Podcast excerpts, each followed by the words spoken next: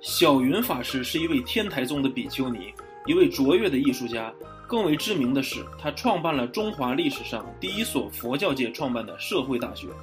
一九九零年，小云法师在台北县石碇乡大仑山创办了华梵工学院。他原定计划是想先办一所人文学院的，但碍于教育部私人办学的规定，只准设立工学院、技术学院和医学院。于是法师才决定先成立工学院。工是用，用是因体而彰显。